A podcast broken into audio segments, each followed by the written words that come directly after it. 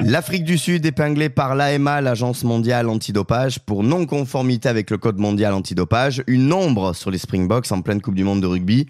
Mais les hommes de Rassi Erasmus ne risquent pas de sanctions immédiates durant le mondial. Explication du cas sud-africain avec notre témoin du jour, Jérémy Roubin, secrétaire général de l'AFLD, l'Agence française de lutte contre le dopage au micro de Romain Malric. Avec Jérémy Roubin. Bonjour Jérémy. Bonjour. Donc l'Afrique du Sud euh, a été euh, jugée par l'AMA euh, en non-conformité avec le Code mondial antidopage. Alors, tout simplement, ça veut dire quoi non-conformité?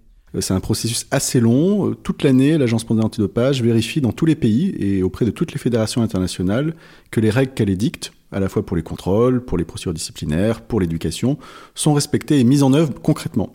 Et si elle s'aperçoit que ce n'est pas le cas, soit parce que les textes de loi ne sont pas conformes, soit parce que les pratiques ne sont pas conformes, dans ce cas-là, elle informe l'organisation antidopage et s'engage une longue procédure qui peut aboutir à ce constat, qui est assez formel, assez solennel et qui est vraiment une marque euh, véritablement de rappel à l'ordre pour l'organisation antidopage qui en est l'objet. Alors l'Afrique du Sud a fait appel au TAS qui retarde donc l'effet de la décision. Concrètement, quelles pourraient être les, sanctions de cette non-conformité? Est-ce qu'on reste sur des choses très administratives au final? Alors c'est des conséquences assez larges qui ont été précisées ces dernières années après l'affaire russe. C'est par exemple le fait que l'organisation antidopage ne peut plus opérer aucun contrôle antidopage, cesse son activité et est remplacée par une autre organisation antidopage pour qu'effectivement on ne perde pas euh, le programme antidopage du pays. Ça c'est vraiment des, conséquences de premier niveau, mais ça peut aller très loin, notamment dans les cas de, manquements assez graves. Et dans ce cas-là, ça peut aller jusqu'à des mesures assez symboliques mais assez fortes, notamment le fait qu'on ne puisse plus utiliser le drapeau lors des compétitions internationales, et ça peut même aller jusqu'à l'interdiction euh, de concourir euh, selon une délégation nationale. Donc on est sous bannière neutre, c'est ce qu'on a notamment vu pour les Russes lors des derniers Jeux olympiques. Donc en gros, il pourrait y avoir des conséquences sur les Jeux Olympiques à venir à Paris en 2024. Il n'y aura pas de conséquences directes sur la Coupe du Monde de rugby qui a lieu en ce moment même. Pour autant, est-ce qu'il y a, est-ce y a un contexte euh, sud-africain dans le, avec, avec le rugby? On se souvient évidemment de, de la génération 95. Effectivement, l'Afrique du Sud a, a, eu cette réputation et a toujours cette réputation en matière d'antidopage. Euh, c'est plutôt un facteur qui va être pris en compte au niveau de la discipline, typiquement par World Rugby, qui est la fédération internationale, lorsqu'elle établit son euh, programme annuel de contrôle. Parmi les critères d'analyse de risque, ça peut être effectivement le contexte, euh, ça peut être l'historique de dopage dans un pays. Donc ces critères-là, ils entrent bien en compte dans le nombre de contrôles, par exemple, qu'on va faire sur une équipe quand on est au niveau international.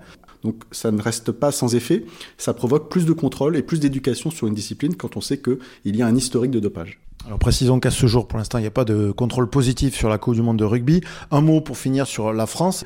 Le rugby est le sport le plus contrôlé. Pour autant, c'est pas forcément là qu'il y a le plus de, de cas positifs, ce qui reste donc une bonne nouvelle pour le rugby français.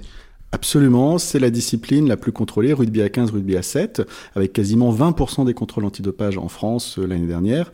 Euh, c'est une discipline qui est beaucoup contrôlée parce qu'effectivement, c'est une discipline qui objectivement est exposée à une vulnérabilité vis-à-vis du dopage, parce que c'est un sport très éprouvant en matière de force d'endurance, parce que c'est un sport dans lequel il y a pu y avoir des contrôles positifs par le passé, et parce que c'est un sport où il y a des forts enjeux, par exemple financiers au niveau professionnel. Et donc, par conséquent, c'est une discipline qui est très contrôlée, très surveillée, mais c'est également une discipline euh, pour laquelle il y a finalement en moyenne moins de tests positifs que dans d'autres disciplines beaucoup de contrôle du fait des enjeux et finalement un résultat qui est plus mitigé en termes de tests positifs que dans d'autres disciplines.